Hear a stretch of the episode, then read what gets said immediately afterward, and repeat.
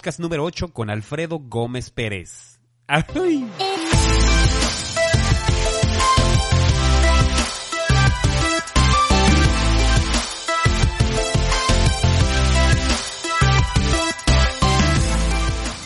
Y bienvenidos una vez más al podcast Mi Momento Ajá.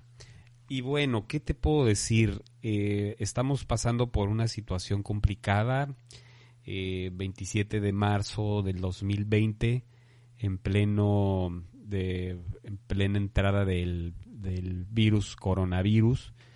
Eh, esto probablemente cuando pasen tres años no tendrá tanto sentido como ahora, o sí, no sé.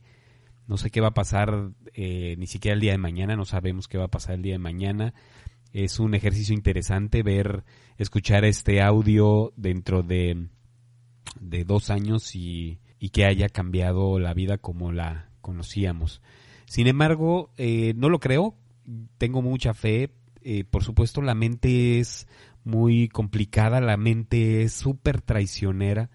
Y yo lo que quiero invitarte es a guardar la calma, es a a poner ese granito de arena que te corresponde.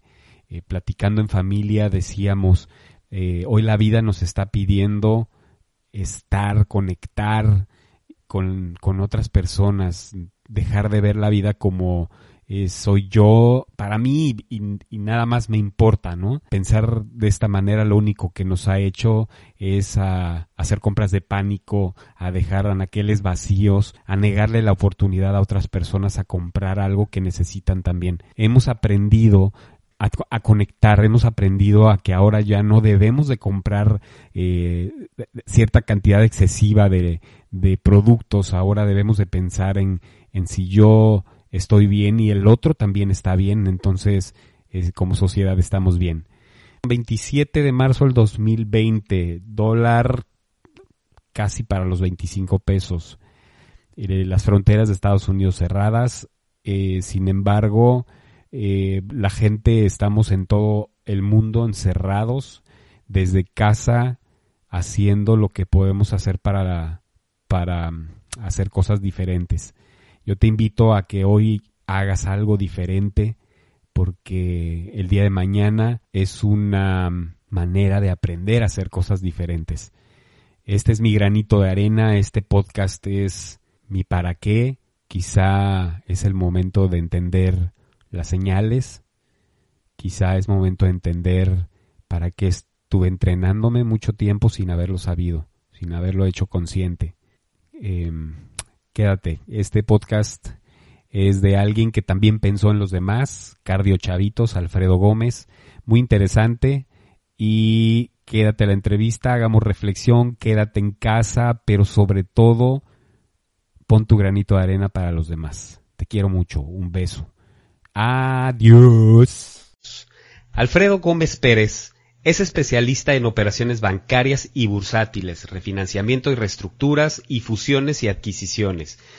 Es licenciado en Derecho de la Facultad Libre de Derecho de Monterrey, posgrado en Derecho Aéreo y Espacial, maestría en Derecho de la Universidad de McGill. Entre otras actividades, consejero de diversas compañías del sector industrial, financiera y de altruismo, pero principalmente es presidente y fundador de Latidos de Vida ABP, mejor conocido como Cardio Chavitos. ¿Cómo estás, Alfredo? Muy bien, Gabriel. ¿Tú qué tal? ¿Cómo estás? Muy bien, muchísimas gracias. Primeramente, gracias por, por estar en este espacio. Me entusiasma mucho tenerte por acá y pues bienvenido. Muchas gracias, Gabriel. Igualmente, este, y a la orden, puestísimo para, para participar en tu podcast y nuevamente, como te comenté fuera de la entrevista, te felicito mucho por estos esfuerzos de, pues de buscar este impactar en la gente de alguna manera y de crear conciencia, ¿no? Muchas gracias Alfredo y gracias a ti por, por lo mismo, por también por inspirar a, otras personas, por, por, vivir en servicio, que eso es algo que, que, se valora en estos días, ¿no? En estas épocas. Alfredo, ¿en qué parte del mundo te encuentras en este momento? Ahorita estoy encerrado en mi casa en Monterrey, Nuevo León. cumpliendo con las recomendaciones de este sanitarias, ¿no? También así que aprovechando aprovechamos el tiempo para hacer este tipo de cosas, ¿no? Alfredo, Eh, yo comenté un extracto pequeño de quién eres tú profesionalmente. Seguro yo me quedo corto. A mí me gustaría saber de, de tu propia voz. ¿Quién eres tú? ¿Quién es Alfredo Gómez? En general, ¿de dónde vienes? Háblanos un poquito de ti, por favor. Eh, con mucho gusto, Gabriel. Mira, yo realmente a lo que me dedico es a, mi despacho de abogados porque es lo que me da sustento a mí y a mi familia, ¿no? Además es algo que disfruto mucho, es algo que me gusta, porque además también el, el, derecho es una, también es como una vocación de servicio, ¿no? Este, uno, uno entra eh, a, la, a, la, carrera de derecho o a la facultad con estas ideas de, de justicia y de defender a la gente y un poquito pelear, no, no pelear este, por pelear, sino esta idea de que haya dos partes que tengan que negociar y todo. Y con el tiempo te vas dando cuenta que el derecho también es una vocación de servicio. El derecho es más bien cómo construir, cómo ayudar, cómo ayudar a que la gente se ponga de acuerdo, cómo ayudar a que los negocios se lleven a cabo, ¿no? Entonces, esa es mi parte principal. La otra parte, la de Carlos Chavitos, ha sido una parte muy, muy, muy importante en mi vida. Bueno, y además me ha dado unas satisfacciones tremendas porque el, el, la oportunidad y la confianza que la gente pone en ti para que tú les ayudes este, a salvar la vida de sus hijos, es algo invaluable, ¿no? Yo creo que todos somos eh, potencia, ¿no? Este, potencia en el sentido de que podemos ser lo que sea, podemos ser eh, gente extraordinaria o podemos ser gente eh, muy mala, podemos ser gente este, con hábitos muy buenos o podemos ser gente con hábitos muy malos. Y constantemente estamos en esta eh, búsqueda, digamos, o en esta lucha por ir construyendo este, lo que queremos ser, ¿no? O sea, esta idea de fulano de tal es así, asá, asá, asá, asá, pues quién sabe qué tan cierto sea, porque todas esas ideas que tienes de una persona están en el pasado y ahorita en el presente realmente no están. Entonces yo puedo tener una impresión de que una persona que conocí es una persona arrogante, es una persona este, enojona, es una persona con quien no se puede tratar, es una persona, etcétera, etcétera. Y un día me lo encuentro y esa persona tuvo un despertar, tuvo un momento que le ayudó a tener un crecimiento interior y se dio cuenta del sufrimiento que traía esta persona por dentro y logró vencer esas actitudes de arrogancia, esas actitudes de, de, enojo, de lo que tú quieras y mandes. Y si yo conservo en mi cabeza esta idea de que esta persona es una persona arrogante, enojona, que indeseable, etcétera, etcétera, a la hora de que me lo topo, me voy a privar de todo lo positivo que esa persona me puede ofrecer en ese momento. Entonces, malamente, mi prejuicio no me permite darme cuenta de que en esta persona hay algo valioso. Entonces, tratar de decir que una persona es de cierta manera, pues de cierta manera es una mentira. Es lo que nosotros pensamos que la gente es. Y, y, lo mismo aplica para nosotros. Si yo pienso que yo soy de X o Y manera, pues es lo que pienso de mí.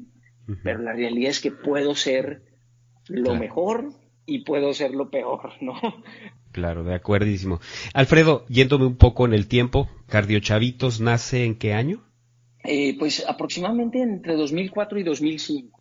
Ok, eh, ah, quiero irme yo 2004 para atrás, digamos 2000.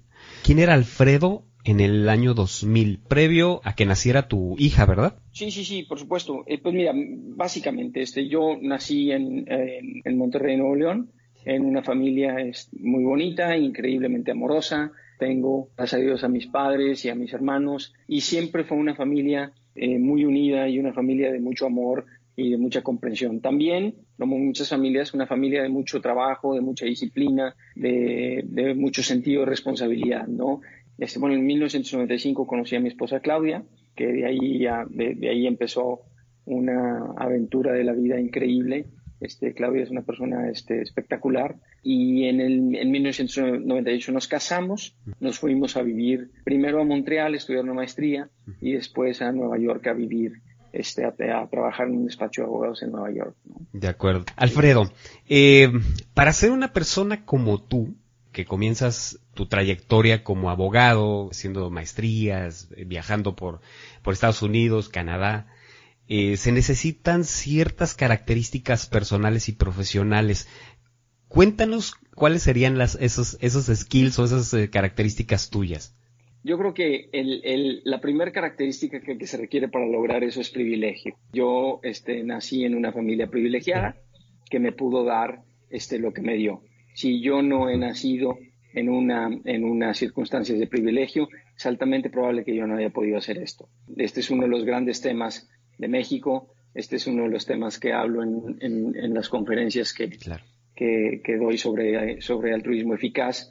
A veces los seres humanos somos un poquito eh, faltos de empatía al juzgar a quienes no llevan a cabo carreras profesionales muy este, exitosas o muy, digamos, de alto impacto, pero pues la realidad es que si no hay privilegio es difícil hacerlo, si no hay con qué comer, si no hay para ir a una buena escuela, si no hay para tener eh, comida en la mesa, si no hay para tener salud, es imposible llevar a cabo esas cosas, ¿no? Fuera de eso, pues bueno, yo creo que este, se requiere un poquito de, pues, de ambición por, por lograr hacer las cosas, un poquito de ganas de ir creciendo en una, en, una idea de una carrera profesional, de visión de qué es lo que quieres hacer en el futuro, ¿no? En esos años, en el, yo creo que fue en el, desde antes, ¿no? Desde, tal vez desde que tenía 15, 16 años, incluso hasta antes, la verdad es que no me acuerdo, yo tenía esta idea de que algo, algo tenía que hacer para ayudar a la gente este, menos privilegiada y tenía que buscar una manera de,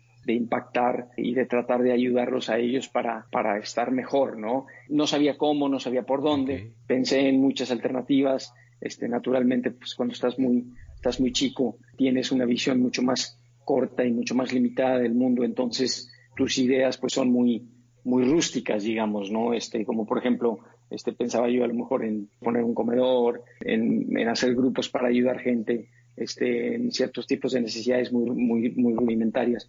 Y con los años, pues vas creciendo y vas modulando un poquito eso, ¿no? En el 2000, cuando nos dicen que mi esposa está embarazada y cuando nos platican un poquito de, del reto con el que venía este, nuestra hija en términos de corazón, este, pues me puse a estudiar mucho y un día caminando por la calle de mi casa al trabajo, porque me iba caminando, en mi casa al trabajo, este, venía así pensando y, este, y dije, ah, pues ya sé, por aquí va a ser el tema, porque seguramente en esta aventura de lo que va a ser este, la vida de mi hija voy a aprender mucho de este tema. Entonces, este, eh, leí cualquier cantidad de cosas sobre el padecimiento de mi hija y sobre las condiciones estas, que le aprendí tanto que dije, bueno, pues ya aquí es donde puedo impactar y, y aquí es donde puedo ayudar, ¿no?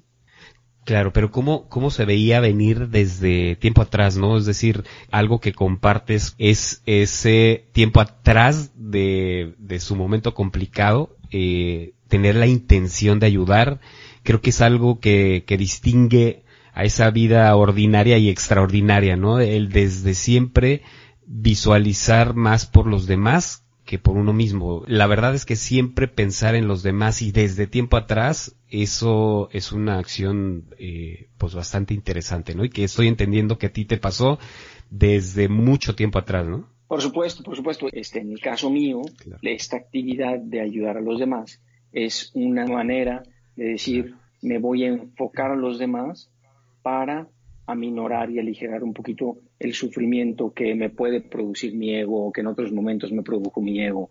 Entonces es, encuentras un, digamos, un mecanismo para sanar este, eh, a través de esa ayuda. ¿no? Alfredo, yo quisiera mostrarle a mis guerreros ese, ese lado humano de Alfredo Gómez, porque antes de ser el fundador de Cardiochavitos, eh, antes de ser el abogado con maestrías y todo esto, fuiste un ser humano como todos nosotros, con dudas, con miedos, con fracasos, quizá con pérdidas, definitivamente con circunstancias complicadas. Así que a mí me gustaría mucho llevarte a tu momento de quiebre, ese momento más complicado en tu vida personal. ¿Me das permiso? Sí, por favor, adelante. Pues mira, en el 95 conozco a mi esposa Claudia, eh, que fueron, fueron años muy felices, son años muy bonitos y este y siguen siendo ahorita, ¿no? Este, pero pero desde entonces este que fueron años muy felices. Yo ya no había yo sufrido este depresiones desde hace varios años antes. Me caso y todo va perfecto. Mi esposa estaba esperando, yo creo que fue en octubre de 2000, en una visita de rutina de doctor. Este, fuimos a ver al doctor, le hicieron el típico eco que le hacen a las mujeres embarazadas y en ese eco eh, entraba un doctor y entraba otro doctor y entraba otro doctor, nos empezamos a poner un poquito nerviosos, preguntábamos nosotros que si todo estaba bien, nos dijeron que no nos podían decir y que un doctor iba a hablar con nosotros. Entonces pasamos a otro salón, hablamos con un doctor, el doctor nos dijo que este, nuestra hija venía con un problema muy serio de corazón y que iba a sufrir mucho, que iba a tener muchos problemas, que seguramente iba a traer este, algún tipo de limitación este, mental y, un panorama muy, muy, muy negativo, ¿no? Nosotros estábamos viviendo en Nueva York en ese tiempo.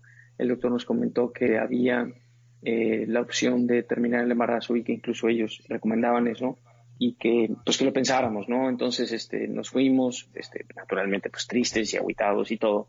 Y regresamos a la siguiente visita de doctor como un mes después, porque el doctor nos dijo es probable que las cosas cambien de aquí a un mes y si cambian, bueno, pues ya vemos.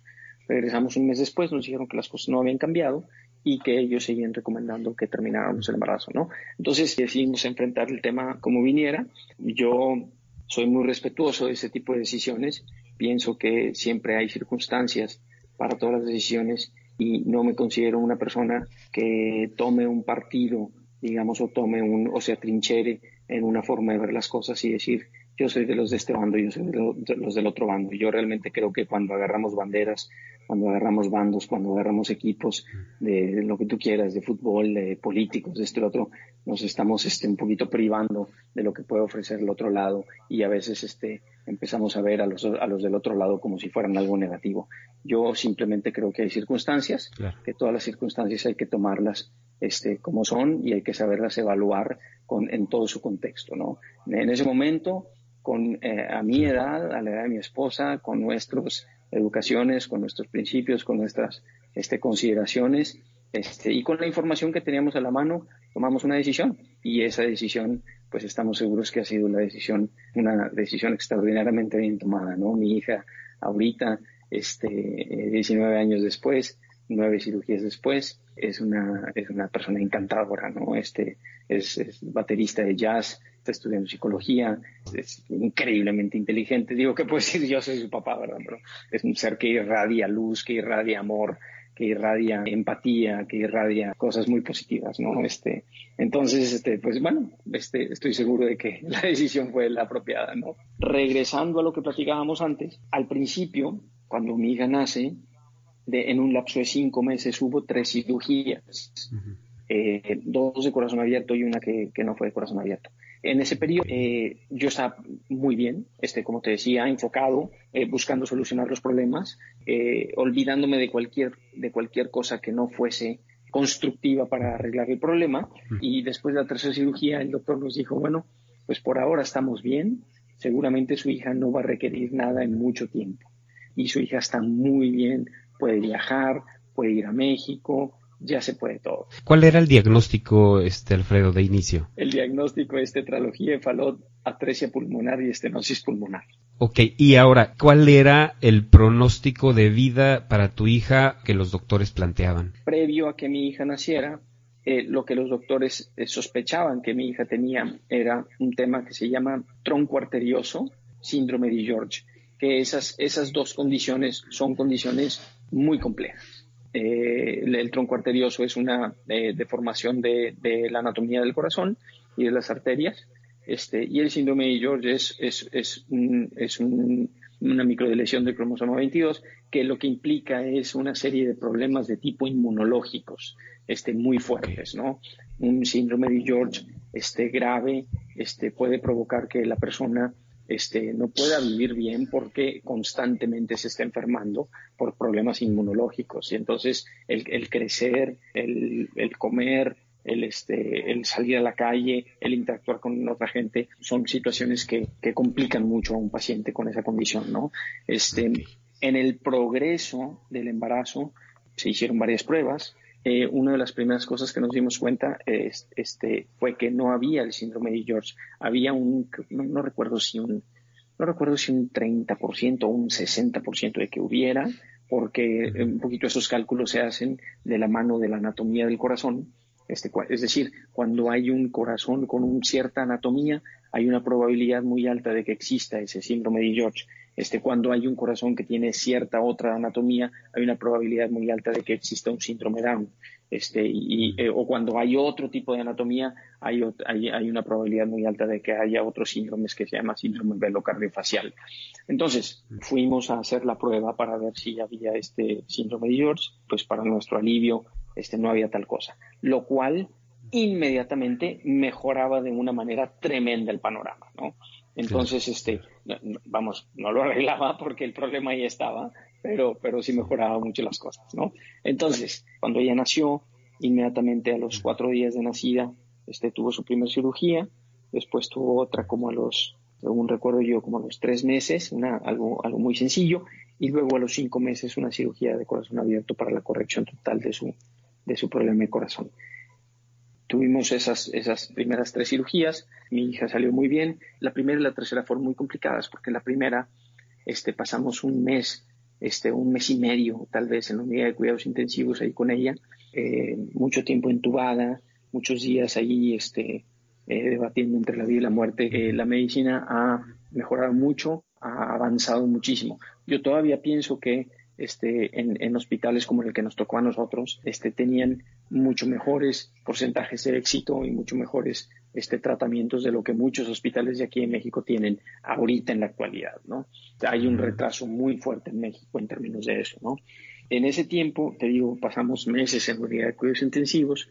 Este, una de las cosas que yo eh, admiro mucho del sistema americano y de otros sistemas europeos es que dicen eh, papá y mamá tienen que estar ahí pegados al, al, bebé todos los días, 24 horas al día. Lo único para lo que nos salíamos era para el cambio de turno de las enfermeras o para salir a comer algo. Me salía yo un momentito a comer algo, mi esposa, y luego regresaba yo y luego mi esposa se salía a comer algo y yo me quedaba ahí con ella todo el tiempo hablándole, todo el tiempo que se sintiera acompañada, que sintiera que sus papás estaban ahí, aunque tú la ves dormida, la ves sedada, la ves entubada, ellos siguen persiguiendo, ¿no? El vínculo de su mamá, de su papá es algo muy importante y estarles hablando ahí, dándoles ese apoyo y ese, ese ánimo y todo, aunque son bebecitos de días o de meses, e, es, muy importante, ¿no?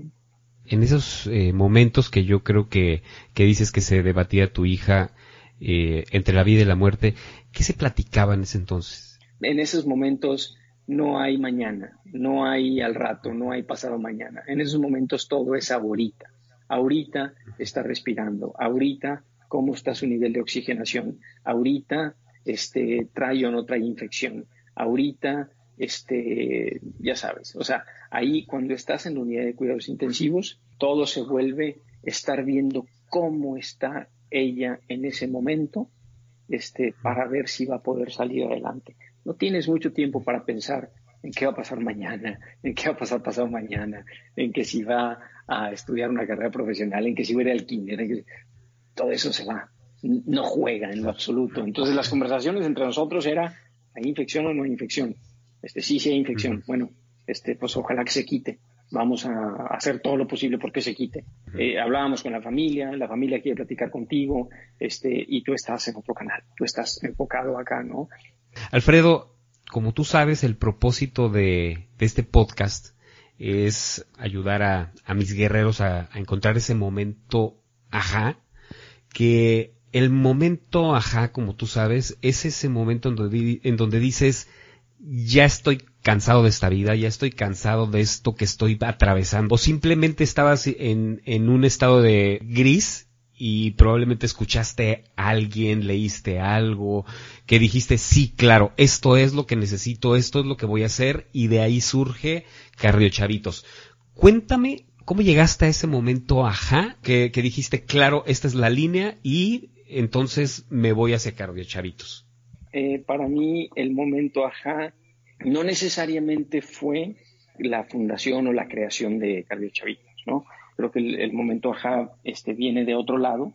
Este, y Cardio Chavitos es un poquito una consecuencia de ese momento ajá, ¿no? Regresamos a México con la intención de estar cerca de la familia después de haber pasado momentos este, muy complicados y muy estresantes, ¿no? Yo, el, el, despacho de abogados en donde trabajaba yo en Nueva York, fueron muy buenos conmigo y muy amables, e incluso me ofrecieron que me quedara ahí este, a trabajar con ellos todo el tiempo que quisiera para poder atender a mi hija eh, todo lo que necesitara, ¿no? Pero en ese momento decidimos, dije, no, pues hay que regresar con la familia porque estos han sido momentos muy complicados, ¿no? Entonces regresamos a Monterrey, este, yo entro a trabajar aquí en una empresa en Monterrey y todo va muy bien. Mi hija va muy bien, entra al kinder, todo va muy bien, las cosas normales. Y de repente, pum, me viene una depresión durísima, durísima, durísima. Me viene esa depresión seguramente por el bajón de todo el estrés que había acumulado desde todo el año anterior. Y un día le platico a mi esposa y le digo, le digo, oye Claudia, este, no estoy bien. Dije, algo está muy mal. Y ella me decía, no te pasa nada, no te pasa nada, ¿no? Pero eh, un día le dije, mira, tan no está bien que traigo estos pensamientos en mi cabeza y estas ideas en mi cabeza. Entonces ella me dijo, ah, caray, si no, no estás bien. Me dijo, algo no está bien. Entonces me dijo, mira, te voy a recomendar que vayas a platicar con un tío mío que es experto en estos temas. Y conocí al doctor Jesús Garza Pérez y para mí ese es el momento ajá de mi vida. Este señor me abrió la cabeza, me abrió la cabeza a mi manera de pensar, a mi manera de ver la vida, a mi manera de verme a mí mismo, a mi manera de entender mi ego, mi manera de salirme de mi ego, para poder tener una, una mejor evaluación de mí mismo. No lo logré en un día, ni en dos. Para mí ese fue el momento ajá, ¿no? Ahorita yo, yo siempre digo que tengo muchos maestros él es uno de los maestros más importantes que he tenido, pero la vida te va presentando maestros por todas partes, ¿no? Te presenta naturalmente cuando naces, te presenta maestros en tus padres, en tu familia, y, luego conforme van pasando situaciones de la vida donde vas aprendiendo de gente que este hace las cosas de esta manera, este las hace así, este me enseñó este, este me enseñó el otro, la medida en que tú tienes esa apertura para aprender de los demás, pues vas coleccionando maestros, ¿no? Entonces, para mí, ahí estuvo el momento ajá, en el momento en que conocí a este señor, en el momento en que este señor me dijo, vamos a hacer un plan, y el plan va en este sentido. Él me, dio dos opciones, curarte de tu depresión con medicamento o enseñarte a enfrentar la vida de otra manera para que tú no tengas depresión. ¿Cuál es la diferencia? Me dijo, pues el medicamento es muy fácil, y la otra es que te va a tomar años, porque no es algo que se resuelve en días y requiere mucho trabajo. Y yo le dije, bueno, pues yo, yo me voy por la dos. Eh, no importa que tomen años y me voy por la dos. Y, y efectivamente me tomaron años, ¿no? muchos años después de mucha meditación, después de muchos años, después de mucha conciencia, después de mucha lectura, después de mucho trabajo interior, eventualmente, después de muchos años, racionalmente entendía todo lo que leía, racionalmente entendía todo lo que me decía él, como que asimilarlo es la parte eh, la parte más complicada, ¿no? Vivirlo es la parte más complicada. Y con frecuencia uno piensa que ya lo lograste. Te lees un libro y dices, ay, mira qué bonito está este párrafo, tiene toda la razón del mundo. Este, y tú dices, no, hombre, ya lo aprendí eso. La realidad es que no. Este, hasta que no lo asimilas, hasta que no lo vives por dentro, hasta que no lo sientes en el cuerpo, ahí es donde, donde realmente lo asimilaste. Y esa, esa asimilación es, es difícil de explicarla, es simplemente algo que se vive y se, se, se siente, ¿no?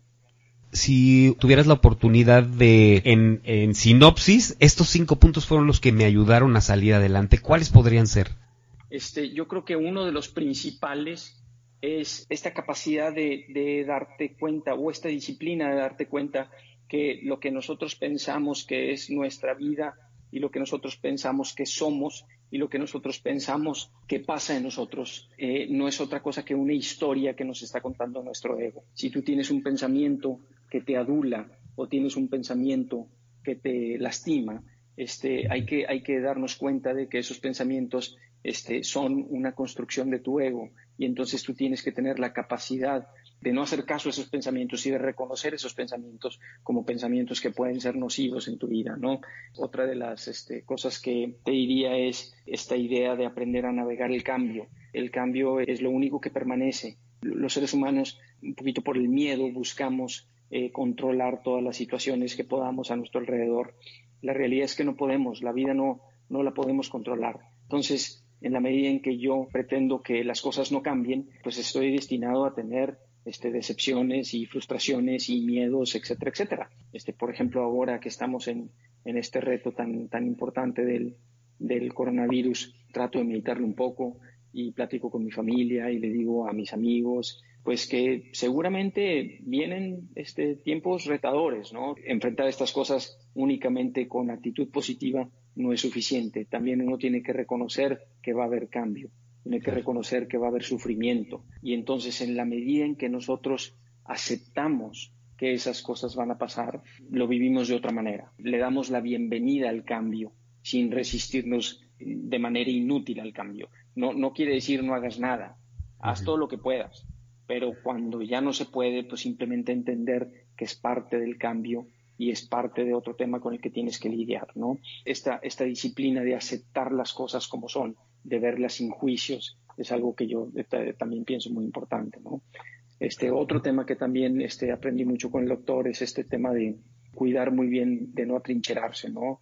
Este, ¿Y qué quiere decir no atrincherarse? Bueno, pues a veces uno puede decir, oye, pues yo yo soy este panista y todos los morenistas son unos chairos y son unos estos y son los otros. Eso no sirve de nada, absolutamente de nada. Lo único que hace es polarizarlos, este, lo único que hace es enemistarnos y lo único que hace es crear bandos.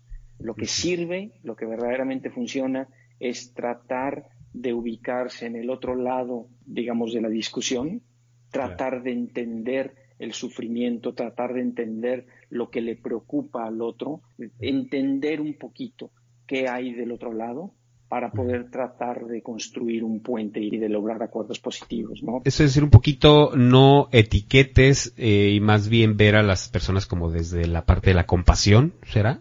Es eh, completamente, completamente de acuerdo. Es, es correcto, ¿no? Este, creo que otro punto también que aprendí mucho con el doctor García Pérez es esta idea de no tomarse nada personal, ¿no? La capacidad de no tomarse las cosas personales la encuentras en tu propia compasión, porque cuando tú te das cuenta, cuando tú reconoces que la persona que está gritando, cuando la persona te está eh, chantajeando, bueno, lo que sucede ahí, Gabriel, es que tú buscas en tu propio interior la compasión para entender y para darte cuenta que la otra persona lo está haciendo porque está sufriendo. Esa persona sufre y esa persona está queriendo proteger algo. Se está, se está poniendo en ese plan porque tiene miedo. Tiene miedo a perder algo, tiene miedo a perder una posición social, tiene miedo a perder una posición este, corporativa, tiene miedo a, perder una amistad. Tiene, puede su miedo puede ser de cualquier cosa. Ahí es donde brotan esos, esos, esos enojos, esas agresiones, esas actitudes. Bueno, cuando tú te das cuenta que el otro está sufriendo y que por eso te está agrediendo, tú dices, ah, caray, pues no me lo tengo que tomar personal. Claro, no se trata, no se trata de mí, se trata de él, ¿no? Es correcto. Entonces, ese tipo de cosas son las que, las, las que aprendí con el doctor, las que han sido este, muy valiosas para mí, ¿no? Otra que, me gusta mucho y que la platico mucho con un amigo mío que es este, es un cuate a quien quiero mucho, que es director de un fondo de inversión. Y entonces yo le decía a él que tenía que aprender él y que todos tenemos que aprender a pasear nuestros demonios, porque si no los paseamos, un día nos sacan un susto. Y entonces él se reía mucho de mí y me decía, ay Alfredo, tú eres muy peligroso con eso de que andas, este, andas queriendo sacar a pasear a tus demonios. Y yo le decía, te lo digo en serio, si uno no aprende a sacar a sus demonios en los lugares indicados y de la manera indicada, los demonios te van a ganar. Entonces hay que saber entenderlos, hay que reconocerlos, hay que, hay que abrazarlos, hay, que, hay que hacerse amigos de ellos y de la misma manera, con amor y con entendimiento, soltarlos y decir, ahorita tú no vas, ahorita es, es momento para otra cosa, ¿no?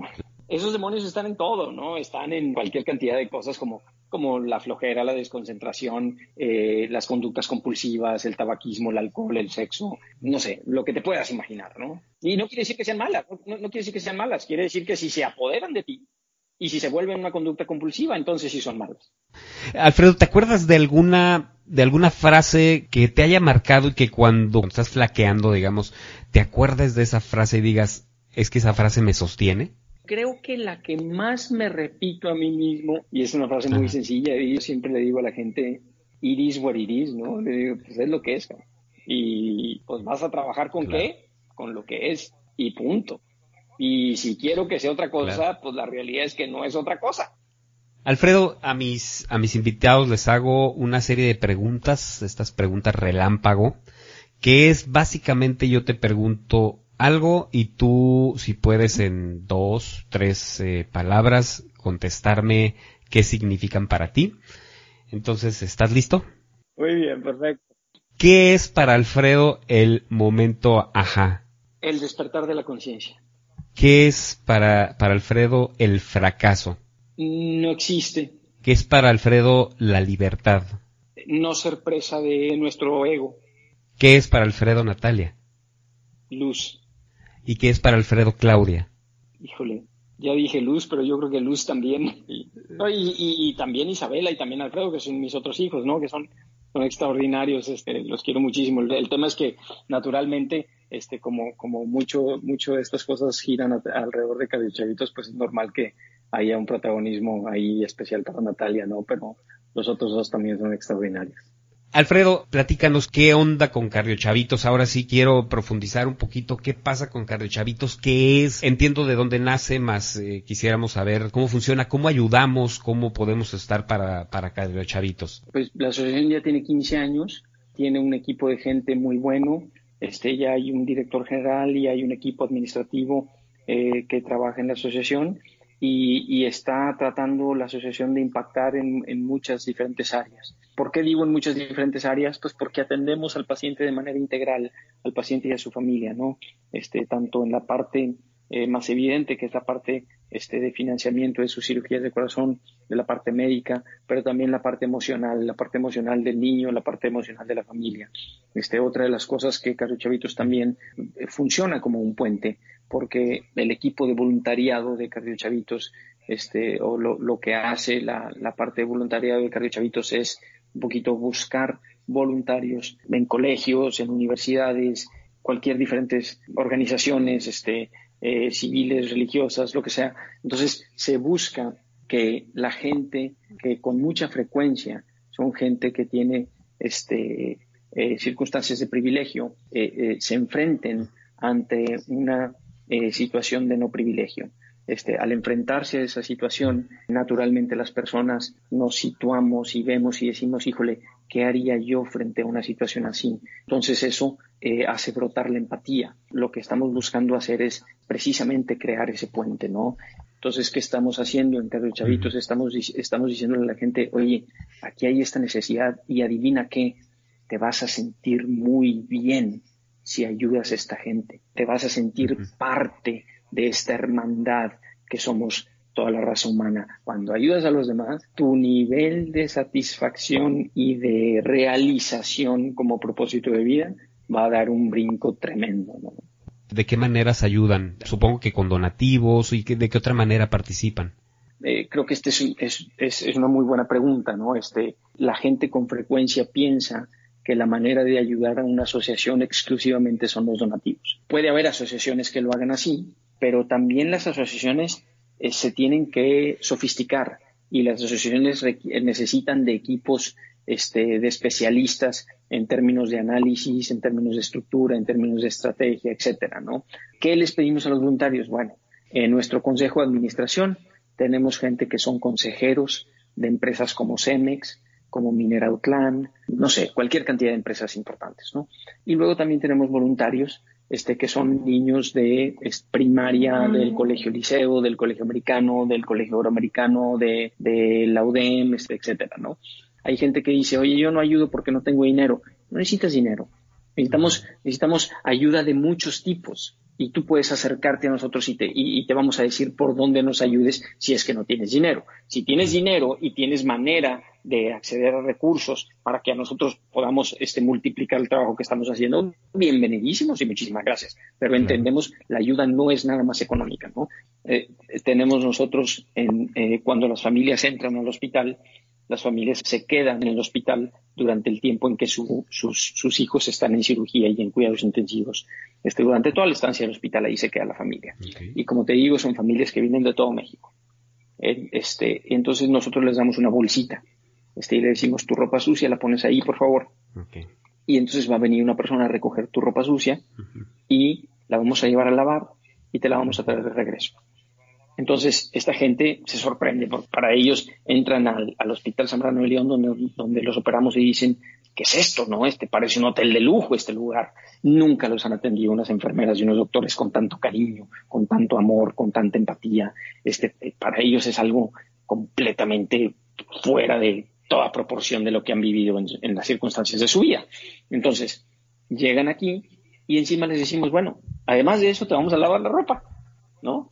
Se recoge por el equipo de Cario Chavitos y esa ropa se le da a voluntarias que son este, madres de familia, muchas de ellas, otras no, este, pero son, son señoras este, eh, que participan como voluntarios de Chavitos y típicamente son señoras que este, viven en, en Monterrey, en San Pedro, en Santa Catarina, y son señoras que pues también tienen cierta condición de, privilegio y que, son madres muchas veces de colegios privados y, y, de esta zona, ¿no? Entonces, pues cuando ellas ven esta ropa, sensibiliza mucho la diferencia social tan importante, ¿no? Y ayuda mucho a crear ese puente, a decir, espérame, eh, eh, déjame me veo yo, déjame veo el privilegio del que gozo y entonces cuando lo contrasto con las circunstancias del otro, pues no le queda a uno más que ser un poco empático, ¿no?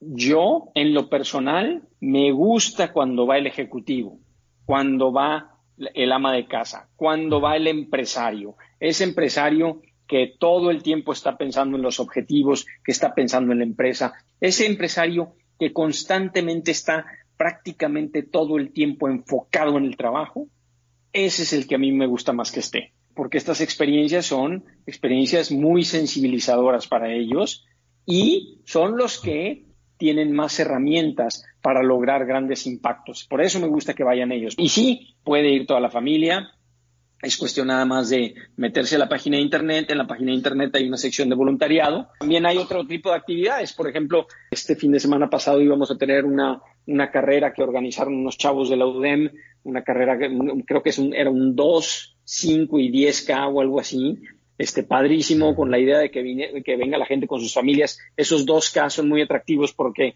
la gente puede, los, los, los, padres pueden venir hasta con sus hijos chiquitos y aventárselo este, un poquito corriendo, un poquito caminando. Eh, había ese, ese objetivo, desafortunadamente se tuvo que posponer por lo del coronavirus, pero seguramente tan pronto eso se arregle, este, lo vamos a, lo vamos a retomar. Y, y otra cosa que es, que es muy importante entender es que este, uno ayuda cuando se da a los demás y para darse a los demás no se requiere dinero.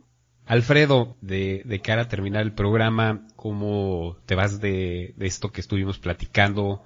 ¿Qué te llevas, pues? No, pues mira, me voy muy contento y muy agradecido de, la oportunidad de que me hayas abierto tu foro, de que me hayas contactado. Este, te felicito nuevamente por esto que estás haciendo, me parece algo fantástico, te agradezco un montón y, encantado de construir cualquier cosa que sea construir, que, que sea lograr más impacto, feliz de la vida en dónde te encontramos, tus, tus redes sociales, tu página web, entonces en general, ¿en dónde te encontramos, Alfredo? En arroba el Gómez Pérez, ahí me pueden escribir, este, eh, a veces me tardo un poquito en contestar, pero siempre trato de contestar. Este, y, todo lo que tenga que ver con Cardio Chavitos, eh, lo mejor es a través de Cardio Chavitos, arroba Cardio Chavitos, también en Instagram, o Cardio Chavitos en la página de internet es www.cardiochavitos.org y en el Facebook es este Facebook Diagonal Cardio Chavitos. Perfectísimo. Muchísimas gracias Alfredo y pues eh, gracias por, por tu entrevista y por por tu tiempo.